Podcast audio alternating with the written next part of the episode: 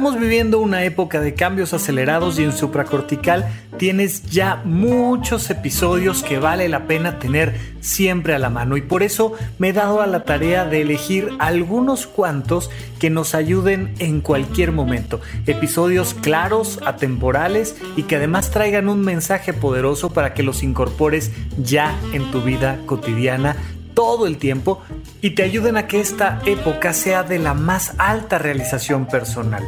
Vamos a recordar, comprender y transformar. Comenzamos.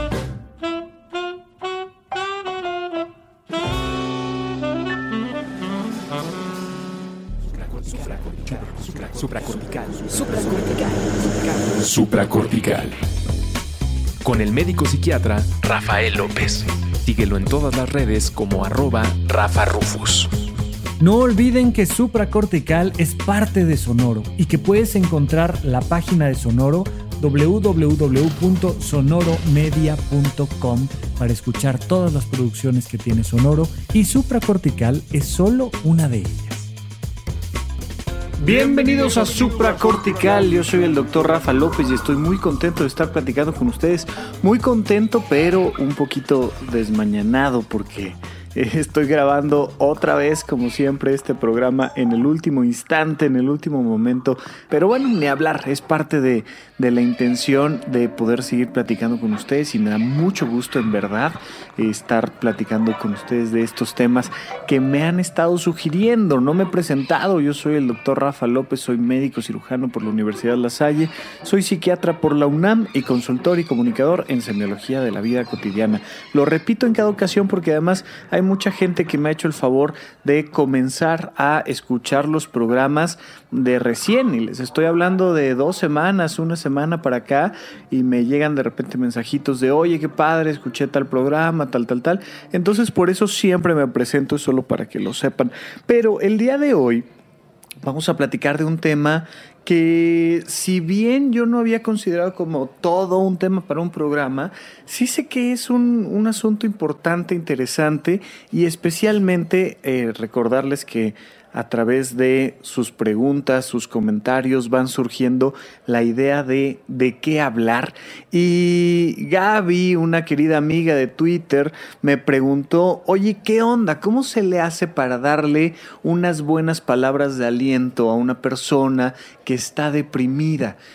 Y entonces pues le decía yo, bueno, mira, este, le contesté ahí en el tweet y de repente me dijo, Rafa, no te enojes, ¿qué te pasó? No, pues es que era un poco la intención, porque creo que al contestarle el mensaje le di esta sensación como de que decía yo que no se les acercaran a los deprimidos, que los mandaran con el psiquiatra, con el psicólogo, con el algo y ya, que no se anduvieran metiendo en donde no les importaba. Y no, por supuesto, ya saben que a veces el tono de la conversación cambia cuando es por escrito. Yo quería darle ahí como un toquecito más serio y terminó con un toque un poquito tal vez más agresivo, pero eh, surgió la buena oportunidad de decir, oye, a ver, a lo mejor está costando trabajo explicarme a qué me refiero con el tema de este no consideres que es tu responsabilidad darle palabras de aliento a una persona deprimida y entonces mejor hagamos todo un programa al respecto. Ella me decía algo muy interesante a través de esta conversación. Me decía, muchas veces nos han dicho que una persona deprimida a la cual le dices échale ganas, casi, casi te va a mentar la madre porque por supuesto que le está echando ganas, por supuesto que no es ningún consejo, buena recomendación echarle ganas y por supuesto que a muchos los puede hacer sentir como si no estuvieras validando su emoción. Entonces imagínate que este, murió un familiar cercano de esta persona, y además lo corrieron del trabajo y además está teniendo problemas con la familia y además este, trae una deuda económica y a ti lo que se te ocurre es decirle échale ganas. Pues, como, como, por qué no le echaría ganas o, o como tú crees que la persona te va a decir, ay, claro, no se me había ocurrido, le voy a echar ganas, definitivamente eso es lo que me faltaba. No, y se ha criticado mucho en, en, medios, se ha criticado mucho en redes sociales, se ha criticado mucho en programas de radio como este, el decir, Oye, no le andes diciendo a una persona con depresión échale ganas porque no sirve de nada. Sí, pero de alguna manera va más allá. O sea, el tema no es si eh, echarle ganas o no echarle ganas o la frasecita o algo es correcta o incorrecta, sino entender que la depresión es mucho más que echarle ganas. Ahí es donde se centra la crítica. O sea, cuando tú tienes un proceso depresivo, entre otras cosas, normalmente se comienza con una serie de características psicológicas y de relaciones interpersonales muy complejas. O sea, ya para que te deprimas es porque varias áreas de tu vida no están funcionando bien. Estás teniendo broncas fuertes de vocación, por ejemplo. Estás teniendo problemas fuertes en tus vínculos interpersonales y entonces ya te peleaste con la pareja, ya te distanciaste de alguien. Estás a lo mejor teniendo temas de salud que te hacen ya no dormir, traes dolor crónico y entonces te deprimes.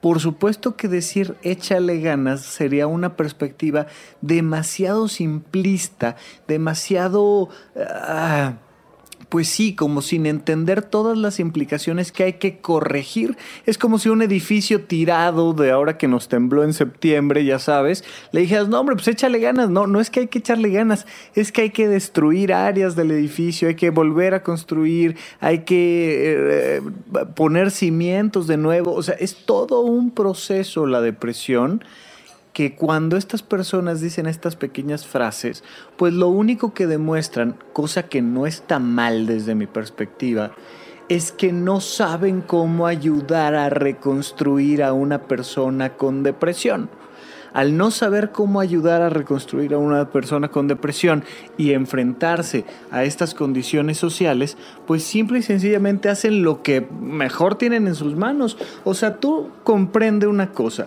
la gran mayoría de las personas no tienen ni un entrenamiento profesional, ni están del todo acostumbradas a que sus emociones sean el tema principal de sus conversaciones. Por tanto, si así fuera, si estuvieran acostumbrados, estuvieran entre pues a lo mejor tendrían un poquito más de capacidad de enfrentarse a una persona con depresión y de resolver, de aconsejar, de apoyar, de aportar, pero realmente no es fácil, pues normalmente estamos acostumbrados a encontrarnos con gente que le dices, oye, ¿cómo estás? Bien, ¿Cómo, te va la vida? Tranquilo. Y las conversaciones en una fiesta pues suelen ser de ese nivel superficial. Cuando tú te enfrentas a una persona que tiene depresión, casi que cuando le preguntas cómo estás, le empiezan así a, correr las lágrimas y a llorar y se siente mal y, y luego te empieza a contar toda la historia. O sea, imagínate tú que tú llegas a una fiesta y le dices a alguien ahí que está medio en un rinconcito y dices, bueno, mira, pues por platicar me acerco a ver cómo está Pedrito y te acercas con Pedrito. Pedrito, ¿cómo estás? Oh, y empieza a llorar. No, hombre de la fregada. Fíjate que este, me diagnosticaron diabetes. No me digas, sí, sí traigo diabetes y, y, estoy muy subido de peso y me acaban de correr y traigo una deuda en el banco y mi esposa ya no me quiere y tácate. Y te empieza a aventar todo. Te cae a ti que lo estás escuchando como una planadora. De repente dices, puta, ¿qué le digo? ¿Cómo le ayudo? Pero además, pues de manera un poquito inadecuada, Pedrito se aventó a contarte sus intimidades en una fiesta. Además es los, 15 años de, este, de María y tú nomás ibas allá a saludar y de repente te cae toda esta información. ¿Y qué haces con esa información? ¿Cómo le ayudas a Pedrito? Y todavía te pregunto yo, ¿es tu obligación ayudarle? Que ese era mi primer punto que quería yo platicar con Gabriel a través de las respuestas de Twitter. No necesariamente es mi obligación ayudarle, pero bueno, nos da instintivamente este deseo de ayudar a la gente. Además pasa algo muy curioso que nos proyectamos rápidamente en las emociones de los demás. Por eso nos gustan las películas, porque cuando vemos a la protagonista enamorada del príncipe azul, sentimos rápidamente las mismas emociones que está sintiendo la protagonista. Tenemos unas neuronas espejo que nos permiten la empatía con el otro y entonces cuando Pedrito está triste y empieza a llorar, tú estás triste. En ese momento se te empieza así como a cerrar la garganta, a, apretar el pecho y empiezas a notar una sensación desagradable dentro de ti. ¿Qué vas a tratar de hacer? Que el otro no llore, que el otro esté tranquilo, que el otro esté feliz, porque se genera esa sensación interna en ti. Entonces viene un deseo de que el otro le eche ganas, de que el otro algo, o sea, es como sal de ahí rápido, no ves que estoy sufriendo yo y te dan unas ganas de que el otro no sufra para no sufrir tú. Ahí es donde comienzan los errores, porque si tiene, imagínate tú una persona que tiene seis problemas y tú nada más le dices échale ganas, o sea, va a agarrar sus seis problemas y te va a dar con ellos en, la frente, te va a dar de zapes con sus problemas. O sea, porque te va a decir, a ver, a ver, encanto, a ver, este, estoy en una silla de ruedas, o a ver, encanto, este, mi esposa se acaba de divorciar de mí, a ver, a ver, a ver, comprende una cosa, me quedé sin trabajo, traigo una deuda, me, me quieren meter a la cárcel, traigo demandas, yo qué sé. Y entonces, por supuesto que el tamaño de los problemas, suele ser mucho más grande que el tamaño de la solución que le puedas dar. No va a haber soluciones inmediatas. Y al no haber soluciones inmediatas, entonces la otra persona pues se puede sentir ofendida con una recomendación que lo único que estaba buscando es que Pedrito en ese momento dejara de llorar, pues para que un poco no incomode la fiesta, para que todos podamos seguir conviviendo, sin ninguna mala intención de que Pedrito se vaya de la fiesta ni nada, nada más es decir, oye, este, estamos en un evento social, estamos a punto de partir el pastel, María ya, ya viene a festejar sus 15 años, y tú llorando, brother, no manches, pues sécate las lágrimas, deja de llorar y, vamos a seguir adelante con la reunión y luego resuelves tu vida donde quieras o a ver qué haces con ella. Y esa es un poco la intención de la gente cuando dice échale ganas. Es como de, bueno, pues ahí, ahí me avisas, ahí lo leeré en los periódicos o a ver qué onda.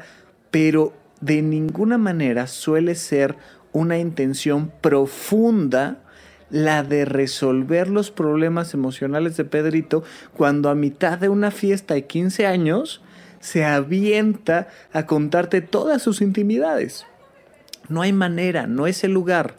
Vamos a suponer que entonces sí, Pedrito es tu mejor amigo y te habla por teléfono y te dice, ¿sabes qué? Necesito ayuda y te avienta los mismos seis problemas y te pide que se vean para tomar un café y estás tú tomándote un café con Pedrito a solas, definitivamente un plan diseñado para que te cuente sus problemas y donde él te está pidiendo ayuda. Démonos cuenta de que son condiciones muy diferentes. ¿Qué haría yo si de repente en una fiesta alguien agarra y me dice, Rafa, es que me siento súper mal porque fíjate que tac, tac, tac, y me empieza a aventar toda su letanía de, este, me fueron infiel o de, este, se murió mi perrito, lo, lo que tú me digas que lo está deprimiendo en ese momento? ¿Qué haría yo? Uno, tomo a la persona y lo llevo a un lugar aparte Dos, le pido que brevemente me cuente lo que le está pasando. Y tres, le digo que por favor lo platiquemos en otro momento y que voy a hacer todo lo posible por apoyarlo. Nada más. En medio de una fiesta, este, antes de entrar a clase de álgebra, este, en la, en la fila del banco, no hay nada que pueda yo decir que haga que la otra persona se libere de su depresión, pero sí se puede sentir acompañado. ¿Cómo? Pues voy a validar su emoción. Entonces le digo, a ver, ven, ven, ven, ven, ven. Y lo retiro. O a veces, a veces me ha tocado, por ejemplo, ¿no? Asistir a algún funeral de algún buen amigo y de repente está ahí su mamá o yo qué sé, su pareja. Pues, a, veces estás en medio de la situación social, A veces estás en medio de la fiesta y lo que hago es lo mismo. Me acerco y hablo directamente con la persona, en este caso con Pedrito, le digo, a ver, cuéntame, ¿qué pasó? Pero muy breve, o sea, ¿cuál es el problema en general? No, pues es que fíjate, traigo una deuda tremenda y estoy súper deprimido. Oye, y le valido, híjole, entiendo que estás deprimido y entiendo que te la estás pasando la fregada, pero no te preocupes. Terminando la fiesta me buscas y nos vemos después para platicar. Es importante que lo platiquemos me acerco a la persona y le doy un abrazo una vez que me dice que sí. Casi siempre te voltean a ver a los ojos y cuando les pides que hagas algo como me buscas al final, me llamas mañana por favor, me mandas un mensaje que no se te olvide, es muy importante que platiquemos. Lo ves a los ojos, le das esa indicación de que él haga algo al respecto, porque no voy a buscarlo yo el día de mañana. ¿Qué tal si el día de mañana él no quiere hablar conmigo? No, le doy la indicación de que por favor me busque, porque si él necesita de mi ayuda, él me va a buscar a mí. Entonces me acerco, le doy un abrazo, porque además es una, estamos en el entendido de que es una persona medianamente conocida, no un extraño. A veces incluso en temas de depresión, hasta con extraños funciona bastante bien. Pero me acerco, le doy un abrazo y le digo, me hablas mañana y lo vemos después. Estoy aquí para servirte. Y entonces la persona se siente validada y apoyada. Si la persona no me quiere contar sus temas, yo no voy a llegar a decirle que ahora tiene la obligación de contarlos, ¿no? Estamos partiendo de un supuesto. Por supuesto que no le digo échale ganas, porque sería como pensar que puedo resolver la situación en ese momento. No puedo, toca hablar con él muchas horas para medianamente poder orientarlo de cómo resolver esa situación emocional. Vamos a un pequeño corte y regresamos con ustedes aquí en Supracortical.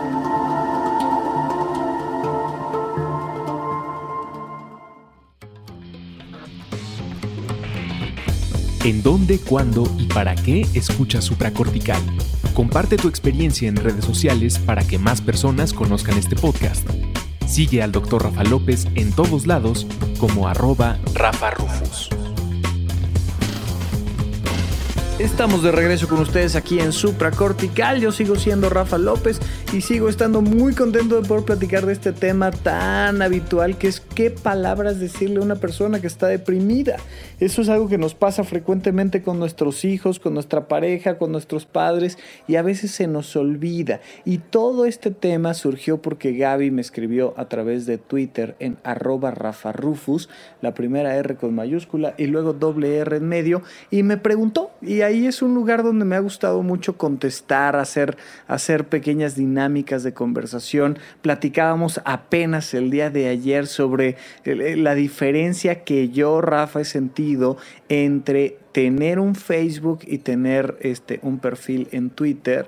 A mí nunca me pareció que se generara una verdadera conversación. Me acercaba yo a las personas que estaban en Facebook y sentía yo como una distancia, como una superficialidad, que de repente cuando a través del programa entro a Twitter encuentro conversaciones mucho más profundas y por eso es que no me vas a encontrar, o sea, sí me vas a encontrar, pero no vas a encontrar ningún contenido en Facebook.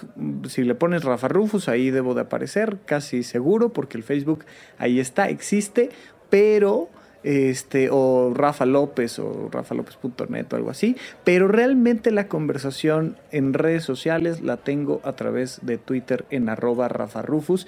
Y es bien padre tener ahí este, al grupo de seguidores de Supracortical y de repente platicamos de un tema y de otro y a la gente le ha, le ha gustado, espero yo, casi tanto como a mí. Yo de verdad les agradezco mucho a las personas que me, me han seguido y que conversan conmigo, especialmente me gusta que me escriban que me pregunten, que me digan, que me reclamen, lo que sea a través de Twitter, verdaderamente hasta ahorita ha sido bien recibido y síganlo haciendo, por favor. Y de paso busquen mi página de rafalopez.net y ya saben que se pueden suscribir ahí en rafalopez.net para que les esté llegando contenido nuevo y exclusivo. a veces lo mando con más frecuencia. Ya tengo como una semanita queriendo mandarles algo que hicimos sobre Barbie que no, no he podido mandarles.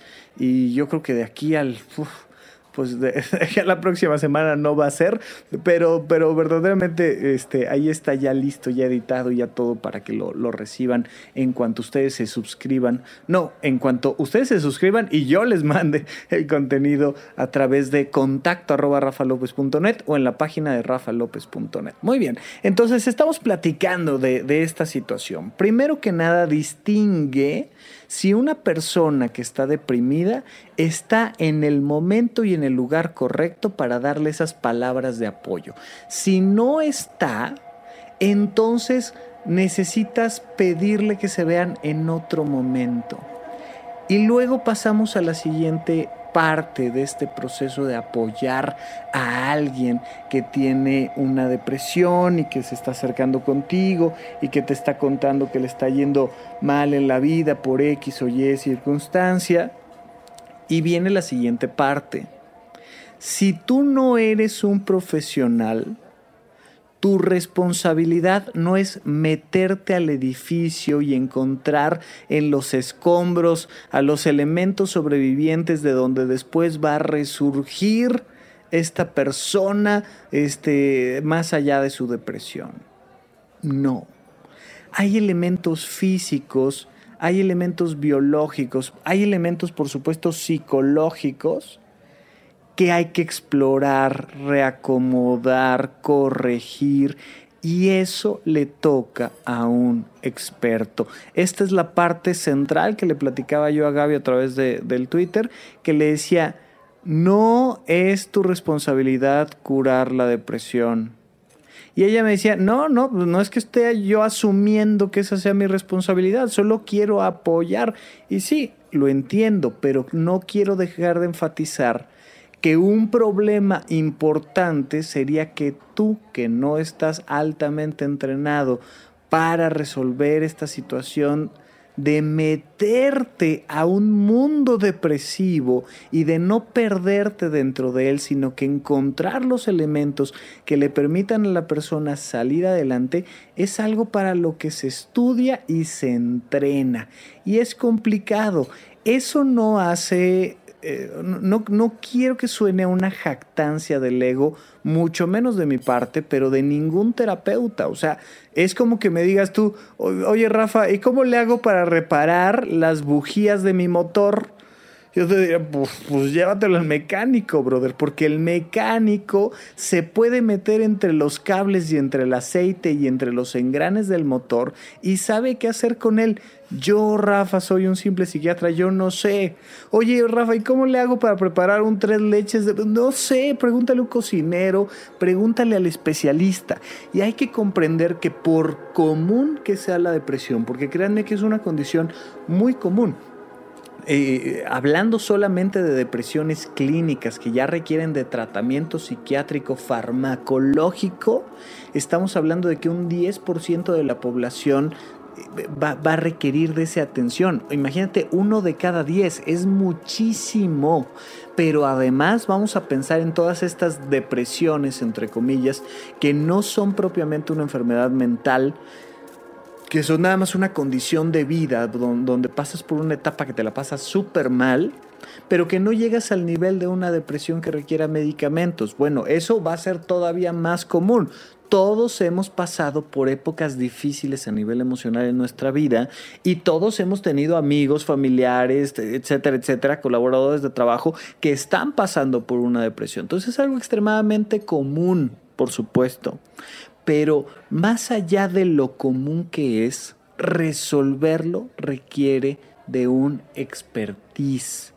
Y no solo eso, tú puedes ir con Juan Camaney, el mejor psiquiatra del universo, que además tiene toda la vida resolviendo depresiones y una persona puede no sentirse cómoda con él. Oye, ya fui con Rafa porque fíjate que tiene un podcast y está bien padre, súper cortical y, y, de repente pueden ir y decir, mm, pues no me cuadró, o sea, la verdad es que no, no me sentí cómodo, no me sentí cómoda, no encontré lo que estaba yo buscando.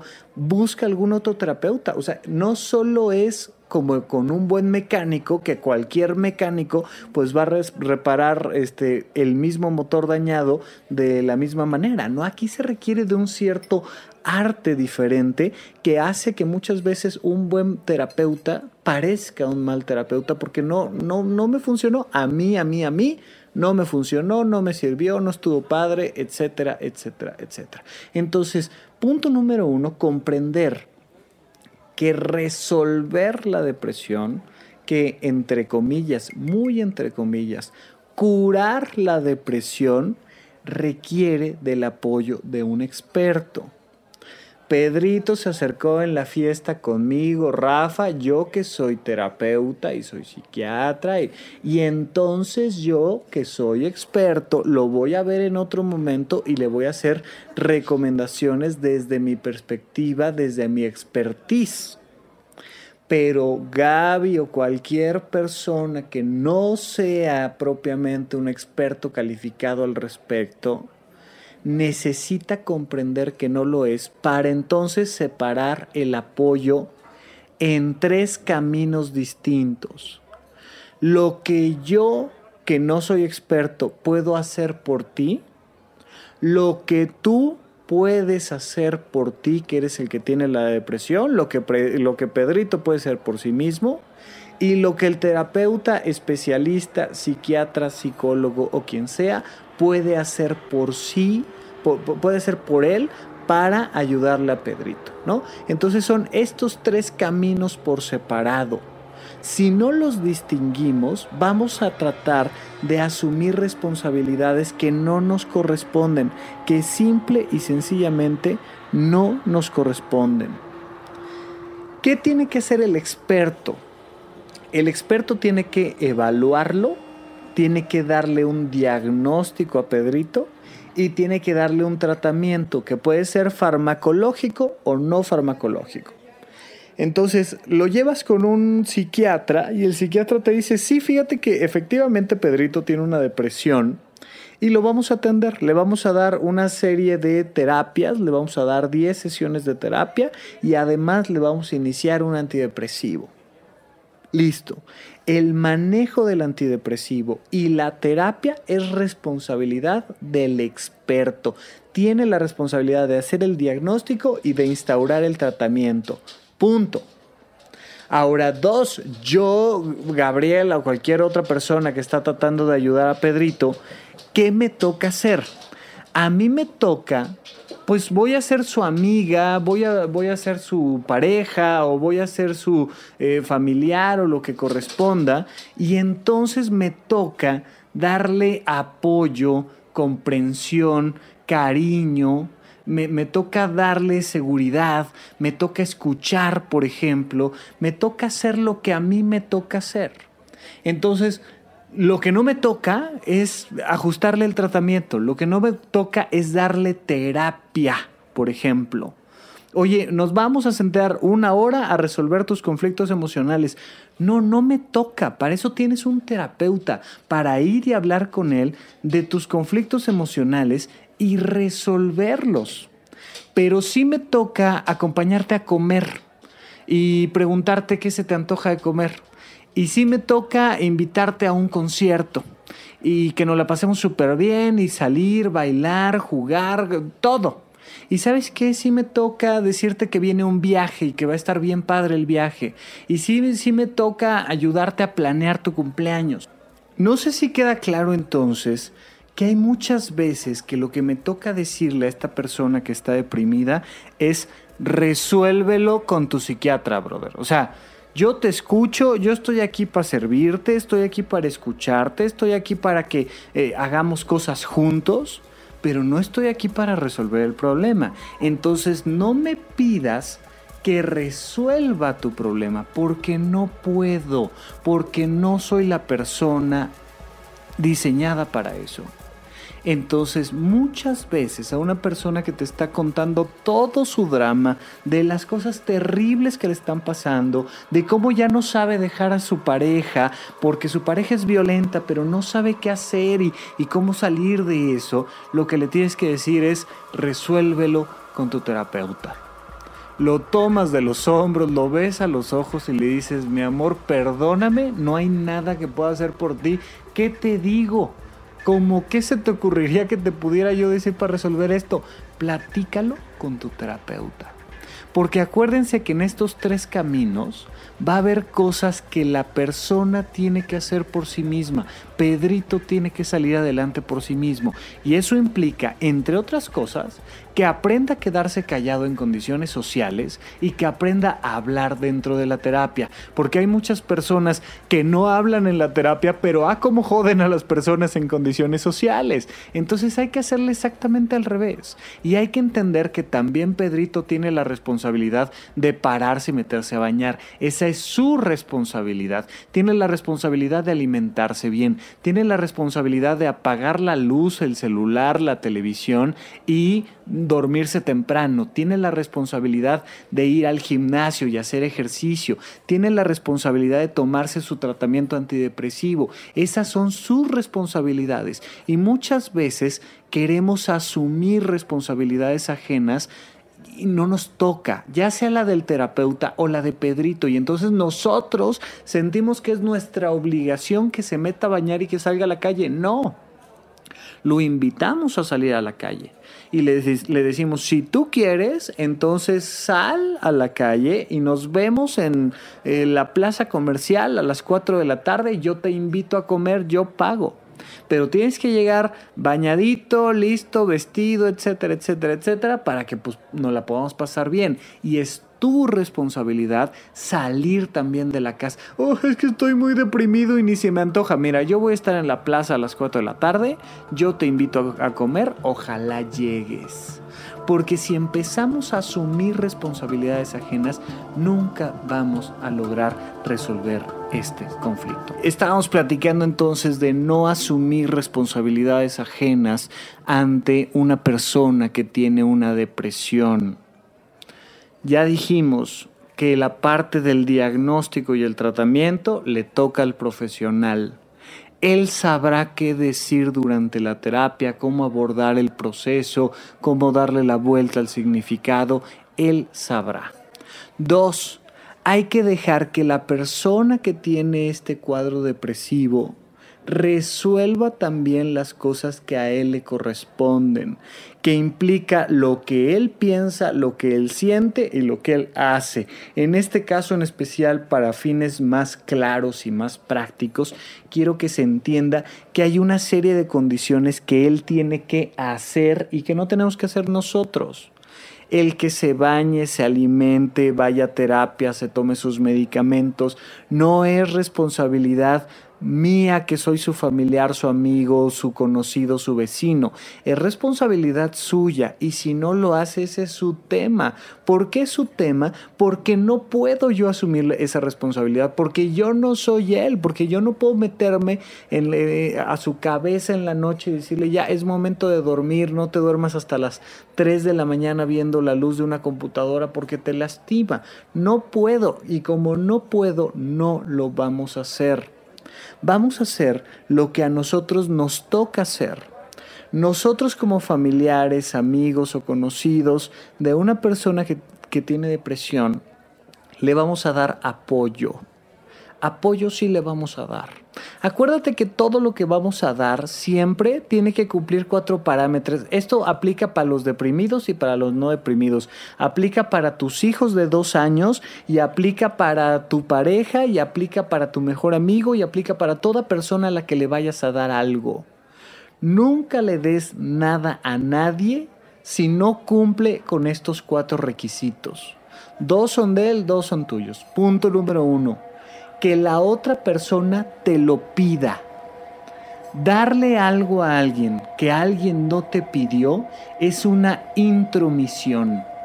No seas entrometido, no te metas. Imagínate tú que una chica este, eh, está en, en la tienda, en la fila de la tienda, y tú llegas y le regalas 100 pesos se puede malentender por completo. De hecho, es una agresión, de hecho, es una especie de insulto. Darle 100 pesos a alguien que no te los está pidiendo es una agresión. A nadie, ni a tus hijos de dos años, les des cosas que no te pidan. Por supuesto que hay formas de pedir, o sea, un bebé cómo te va a pedir alimento, va a llorar. Un bebé cómo te va a pedir que es su hora de dormir, lo vas a notar, se va a poner irritable. Los papás saben perfectamente cómo el bebé está pidiendo dormir. Por supuesto que un bebé, este, un niño, por ejemplo, pensemos en un niño de dos años, pide límites y estructura. No es que llegue y te diga, papá, ¿me puedes dar límites? No, no, por supuesto que no. Pero en su conducta tú notas que necesita límites y que te los está pidiendo. Bueno, entonces punto número uno, la persona te tiene que pedir las cosas. Y si estamos hablando de una persona que tiene depresión a la cual quieres apoyar, esa persona te tiene que pedir apoyo conmigo, con un terapeuta, con un profesional es muy fácil. La persona habla y pide cita. O sea, ya de suyo es difícil que yo salga y los encuentre si ellos no vienen y me buscan. Pero normalmente cuando es tu amigo, tu vecino, tu compañero de banca, es más fácil darte cuenta de que necesita ayuda y no la está pidiendo. Y entonces la gente normalmente se acerca a querer resolver sus depresiones. Pero en general yo te diría, no, tienes que esperar a que la otra persona te diga, uy, ¿qué crees que, qué crees que me pasa? Y entonces se acercan y te cuentan la historia y es una manera no verbal de pedir apoyo, de pedir ayuda. Entonces, pide siempre es el elemento uno, que la persona pida ayuda. Dos, que la persona en verdad necesite de ese apoyo. Entonces, si una persona te pide 100 pesos y no necesita 100 pesos y se los prestas, la próxima vez te va a volver a pedir 100 pesos, aunque no necesite 100 pesos, y se los vas a volver a prestar. Y la próxima vez te va a pedir 200, y la próxima vez te va a pedir 400, y la próxima vez, y nunca los va a necesitar. Punto número uno, que la persona pida apoyo. Punto número dos, que la persona en serio lo requiera. Si la persona lo necesita y lo pide, entonces vamos al punto número tres, que es que yo tenga los 100 pesos para apoyarle. Hay muchísimas personas que dan esos 100 pesos que ellos necesitaban para comer a una persona que muchas veces pidió los 100 pesos y no los necesitaba. No funciona, se vuelve de una injusticia tremenda y de una inequidad por completo absurda. Entonces, uno, la persona lo requiere y lo pide, perfecto. Ahora, ¿yo lo tengo? Esa es la siguiente gran pregunta. Oye, me encantaría ayudarte, pero no tengo para ayudarte. Ah, bueno, pues entonces si no tienes para ayudarme, por mucho de que yo lo necesito, pero es que yo lo necesito, pero es que a mí me hace falta. Pues qué bueno que a ti te haga falta y que lo necesites, pero yo no tengo para apoyarte. Y punto número cuatro, que yo quiera apoyarte. Porque hay muchas personas que como el otro necesita y pide, y como yo tengo, se sienten obligadas a apoyar a personas que no quieren apoyar. Y no querer apoyar es completamente válido, es completamente correcto decir, mira, sí necesita, sí me pidió, sí tengo, pero no quiero. Hay muchas ocasiones que no quieres por la historia que tienes con esa persona. Hay muchas ocasiones que no quieres porque acabas tú apenas de, de estabilizarte de una situación complicada. Hay muchas veces que no quieres porque lo que me digas, gustes y mandes, estás eh, este, pensando que puede venir una época complicada en el futuro. Yo qué sé pero tienes todo el derecho de querer apoyar o no querer apoyar. Oye, tembló y se cayeron los edificios y tú no quieres dar ni un peso para la reconstrucción y no quiero. Pues tienes todo el derecho de no querer todo el derecho. Por supuesto que la gran mayoría de las veces, cuando el otro necesita, el otro pide y yo tengo, la gran mayoría de las veces la respuesta va a ser, claro que quiero, me daría mucho gusto ayudarte. Pero muchas veces hay buenos motivos por los cuales no debo de dar por el simple hecho de que no quiero. Así de fácil, así de fácil. Entonces, cuando se le da apoyo a una persona que está deprimida, en este caso en particular, cuando la persona necesita ese apoyo, cuando la persona pide ese apoyo, cuando yo tengo para darle ese apoyo y cuando yo quiero darle ese apoyo. Oye, Rafa, lo único que necesito es que me lleves a consulta en tu auto a, mi terapia. Fíjate que necesito viajar hasta Polanco y entonces este, pues no, no tengo cómo llegar. ¿Me llevas? Hombre, pues si tengo tiempo, eres mi amigo, te quiero mucho. Claro que sí. Vente, súbete, vamos. Oye, discúlpame, no tengo tiempo. Entonces no te puedo dar tiempo, porque si no tengo, no te doy. Pero si estoy en esta perspectiva de decir, bueno, sí, sí, sí tengo una serie de características para apoyar a la persona en cuestión, pues entonces le digo, sí, súbete al auto, vente, vamos. Y entonces a lo mejor le doy un apoyo físico, como llevarlo a consulta, o como llevarlo a comer, o como este, ir con él a tomar un café. Sí, claro, por supuesto que le voy a dar ese apoyo. Le voy a dar ese apoyo y además le voy a dar mucho afecto a una persona que tiene depresión siempre y cuando la persona cumpla con sus responsabilidades. Porque darle afecto a una persona que no está cumpliendo con sus responsabilidades es perpetuar la falta de compromiso en la persona en cuestión. Entonces, oye, ¿estás tomándote tus medicamentos? Sí, sí, me estoy tomando mi antidepresivo. Oye, ¿estás yendo a terapia? Claro que estoy yendo a terapia. Oye, ¿te bañaste hoy en la mañana y este, saliste a vernos en el cafecito? ¿Llegaste temprano a la hora del cafecito? Sí, sí llegué. Ah, ok, entonces te doy mi afecto porque tú estás cumpliendo con tus responsabilidades. Y entonces cuando llegas te sonrío, te doy un abrazo, te digo que qué bien te ves, que qué gusto, que qué bueno, que ojalá sigas sintiéndote mejor, que vayas adelante. Te pregunto cómo va. Te, puedo preguntar muchas cosas, cómo va tu tratamiento, qué me cuentas, cómo van las cosas, van mejor, van peor. Te escucho pero sin esta sensación interna de que si algo va mal, si va, no te cayó bien tu terapeuta, por ejemplo, y sientes que no estás avanzando con él, ahora yo que soy tu amigo, necesito meterme mentalmente en la idea de terapeuta y decirte, no, hombre, mira, va a salir todo bien, échale ganas. No, simplemente es, oye, qué lástima, ¿qué quieres que hagamos? ¿Buscamos uno diferente o qué hacemos? No, no, pues le voy a dar chance, ya lo resolverá. Ah, bueno, pues ya lo resolverás, punto. Y aportas con tu cariño, con tu sonrisa, con tu mirada, con tus preguntas genuinas, pero siempre teniendo muy claro que no es tu responsabilidad ni la de terapeuta ni la de la persona en cuestión que tiene la depresión. Eso es fundamental entender. Hay que comprenderlo y hay que quitarnos esta, esta sensación de que es nuestra responsabilidad hacer que el otro esté bien. Hay que quitarnos esta sensación desagradable cuando vemos a una persona con depresión. Hay que darle permiso a la otra persona de estar deprimida, pero siempre y cuando él esté asumiendo sus responsabilidades y haya un profesional acompañándolo para salir de la depresión. Ojalá ahora sí haya quedado un poco más claro este comentario que le hacía yo a Gaby en redes sociales. Muchísimas gracias Gaby y a todas las personas que me escriben por hacerme sugerencias de temas. Ya tenemos por ahí en la fila dos o tres temitas que ustedes han sugerido y lo estaremos platicando cada viernes a las 8 de la mañana. Ya saben que en puentes.me pueden encontrar esta información. Por lo pronto, muchísimas gracias a todos por su atención y hasta la próxima. Gracias por escuchar Supracortical. En verdad me interesa muchísimo conocer tu opinión sobre este episodio o cualquier otro que quieras platicarme.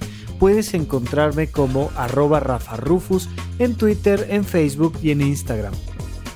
Quiero darte las gracias por escuchar Supracortical y sobre todo por suscribirte y seguirme donde sea que estés escuchando este programa y así te puedes enterar todo el tiempo de nuestros próximos estrenos.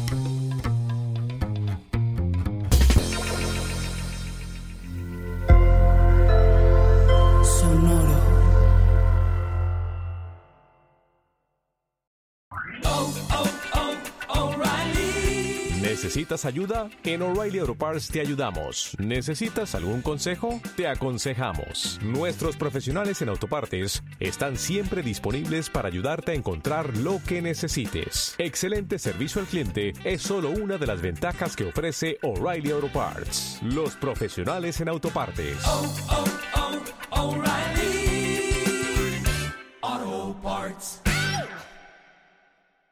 Hello, it is Ryan, and I was on a flight the other day playing one of my favorite social spin slot games on chumbacasino.com. I looked over the person sitting next to me, and you know what they were doing? They were also playing Chumba Casino. Coincidence? I think not. Everybody's loving having fun with it. Chumba Casino is home to hundreds of casino style games that you can play for free anytime, anywhere, even at 30,000 feet. So sign up now at chumbacasino.com to claim your free welcome bonus. That's chumbacasino.com and live the Chumba life. No purchase necessary. Group. Void were prohibited by law. See terms and conditions. 18 plus.